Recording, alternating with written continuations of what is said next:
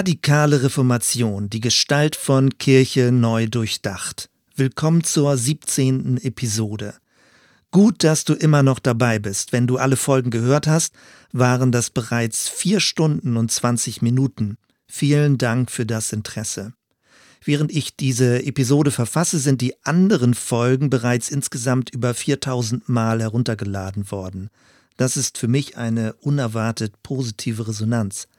Allerdings ist es bei einem äh, Podcast so, dass man fast in ein Nichts hineinspricht. Es gibt ganz selten direkte Reaktionen.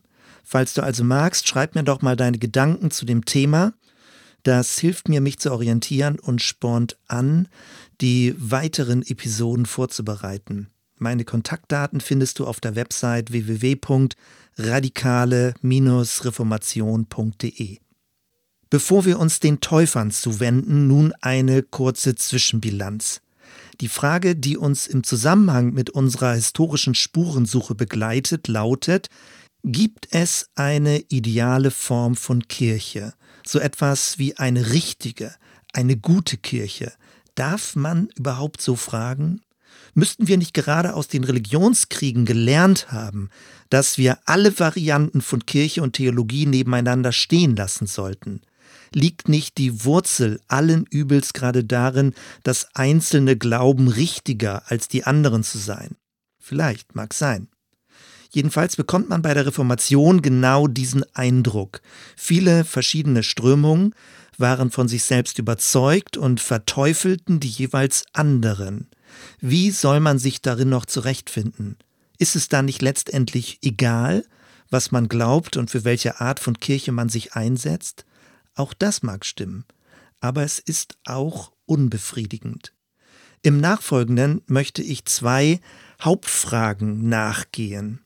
Erstens, wie finden wir Kriterien für eine gute Kirche, also auf welcher Grundlage können wir Bewertungen vornehmen? Und zweitens, was sind Kriterien für eine gute Kirche? Also welchen Anforderungen müsste eine gute Kirche genügen, insbesondere in der heutigen modernen oder postmodernen Zeit? Aus meiner Erfahrung werden diese Fragen selten gestellt, Sobald jemand in eine neue Stadt umzieht und nach einer christlichen Gemeinde Ausschau hält, geht es in der Regel um die Attraktivität der Gottesdienste, die Qualität der Musik oder den Stil der Predigt. Besonders häufig entscheidet sich die Zugehörigkeit daran, ob man mit den vorhandenen Leuten zurechtkommt. All das sind wichtige Kriterien. Aber letztendlich betreffen solche Abwägungen jede Art von Vereinszugehörigkeit. Ist Kirche demnach nur so etwas wie ein religiöser Kulturverein? Wohl kaum. Beginnen wir also grundlegender zu fragen, wie finden wir Kriterien für eine gute Kirche? Erstens. Eine übliche Antwort lautet, eine gute Gemeinde muss biblisch sein. Demnach ist also die Bibel der Maßstab. Eigentlich sinnvoll. Woran liegt es dann aber, dass gerade im protestantischen Bereich eine Fülle von verschiedenen Kirchen und Freikirchen entstanden sind und alle berufen sich auf die Bibel? Seltsam also, dass es gerade anhand der Bibel viele Streitigkeiten gegeben hat und immer noch gibt. Offenbar hat sich der Wunsch, einfach nur die Bibel zu lesen und dann wüsste man schon, was richtig ist, als Illusion entpuppt. Eigentlich ist dieses Ergebnis nicht verwunderlich. Der christliche Glaube ist keine Buchreligion.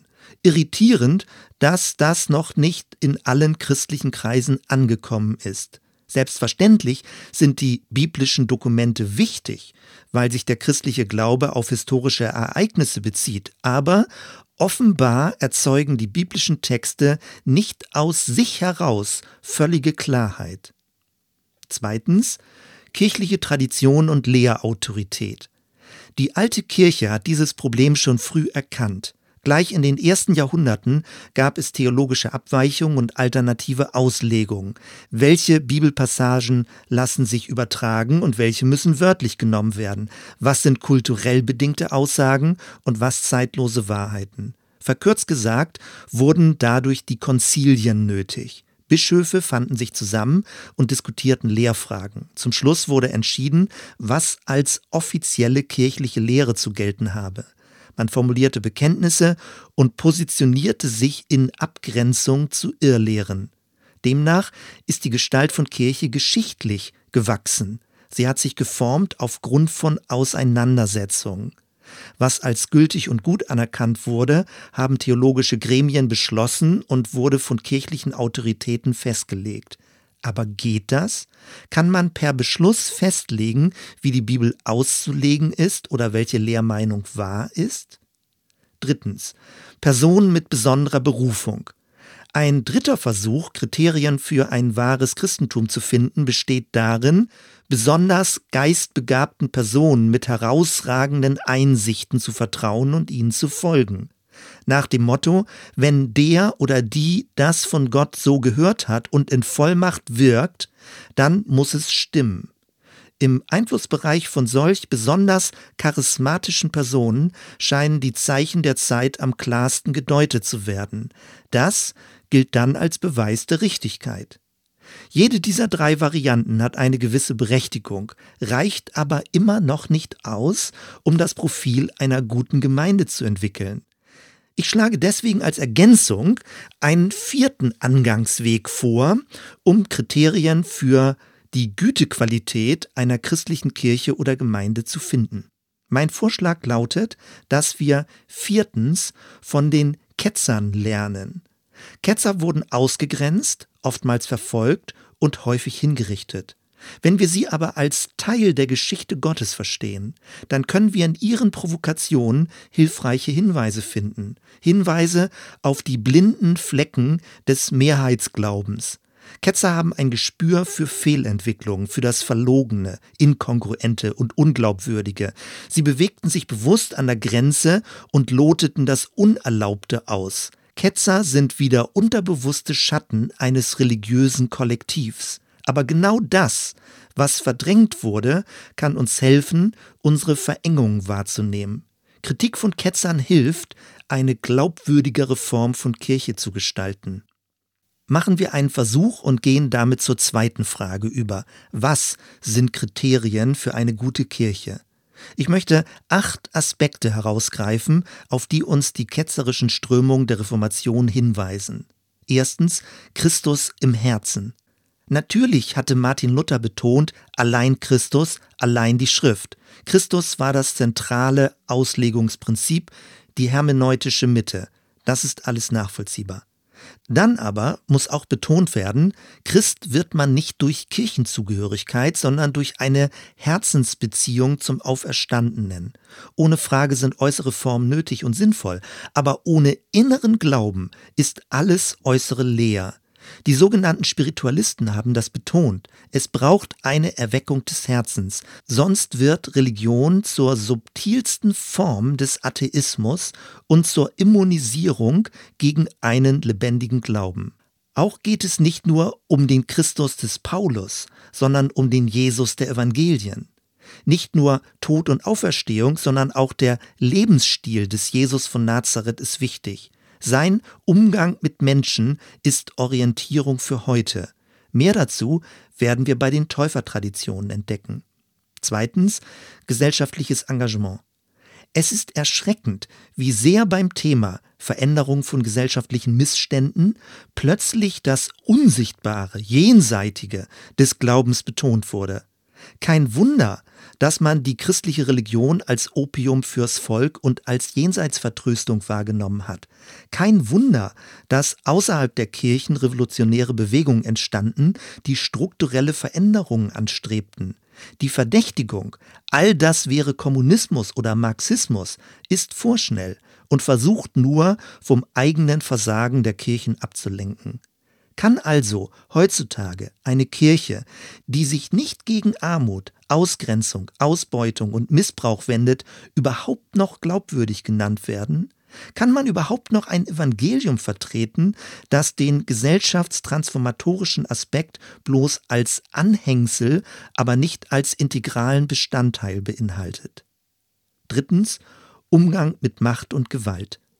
Wer es zum ersten Mal hört, den erschreckt es, dass die neuen evangelischen Kirchen der katholischen Inquisition an Brutalität wohl kaum etwas nachstanden.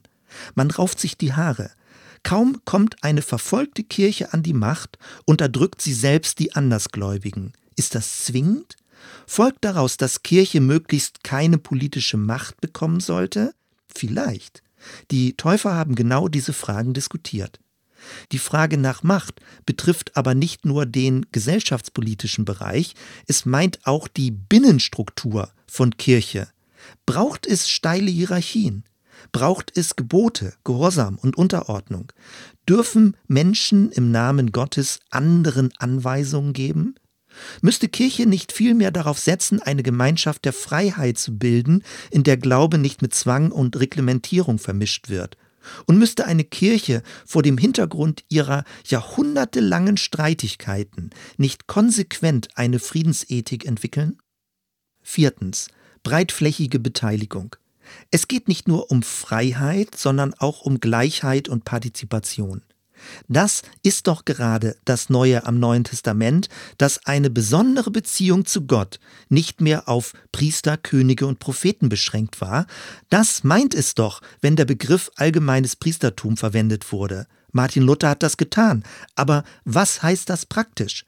Warum gibt es immer noch den Begriff Laie? Warum kann das Abendmahl nicht überall von normalen Leuten, die Jesus folgen wollen, ausgeteilt und gefeiert werden? Warum müssen Taufen von Amtspersonen durchgeführt werden? Auch Freikirchen haben hier wieder Stufungen eingeführt. Müssten wir aber nicht alles daran setzen, Menschen aller Altersgruppen zu beteiligen, auch Kinder? Und braucht es nicht ein Glaubensverständnis, das mehr aktiviert als lähmt, ein Bibelstudium, das alle Einsichten, egal aus welcher Bildungsschicht, wertschätzt. Ein Verständnis von Gnade, das aufrichtet und nicht erniedrigt. All das ist nicht nur eine Frage von theologischer Entgiftung, sondern auch von zwischenmenschlicher Atmosphäre. Fünftens Förderung von kritischem Denken. Kirche ist leider nicht dafür bekannt, eine gesunde Streitkultur zu pflegen. Viele Kirchenmitglieder werden dem sogenannten Harmoniemilieu zugeordnet. Wenn sich dieses mit einem Glaubensverständnis kombiniert, in dem Widerspruch eher als Rebellion und mangelnde Unterordnung gedeutet wird, wird man entweder tendenziell unterwürfig oder als querulant ausgegrenzt. Hannah Arendt schreibt in ihren Reflexionen über das Böse, dass jeder Mensch einen inneren Dialog mit sich selbst führen muss, um Verführung zu entgehen. Es braucht gerade das Widersprüchliche, die Dissonanz, das Fremde, Kantige und Fragende, um der Gefahr des Totalitarismus zu entgehen. Und natürlich können auch religiöse Systeme jeglicher Größe totalitäre Züge entwickeln. Umso mehr braucht es eine Kultur des kritischen Nachfragens und des Wissenwollens. Natürlich geht es dabei nicht um ein zwanghaftes Kritisieren, aber jede glaubwürdige Kirche müsste doch die Vernunft hochschätzen und nicht als Gefährdung diffamieren, oder? Sechstens. Achtsamer Gebrauch von Sprache. Von Luther sind viele deftige Sprüche bekannt. Ohne Frage war Luther ein Sprachgenie und hatte eine ausgesprochen starke Begabung, bildlich und volksverständlich zu sprechen. Man mag das Brachiale von Luthers Sprache aber nur so lange akzeptabel finden, solange man nicht selbst zu den Opfern gehört. Und natürlich war Luther nicht der Einzige, der zur Reformationszeit mit Diffamierung der Gegner gearbeitet hat. Wenn wir also über eine gute Kirche nachdenken, dann gehört dazu auch eine respektvolle Sprache. Eine Kirche, in der schlecht übereinander geredet wird, verliert ihre Glaubwürdigkeit. Jesus hat darauf hingewiesen, dass Begriffe tödlicher als Waffen sein können.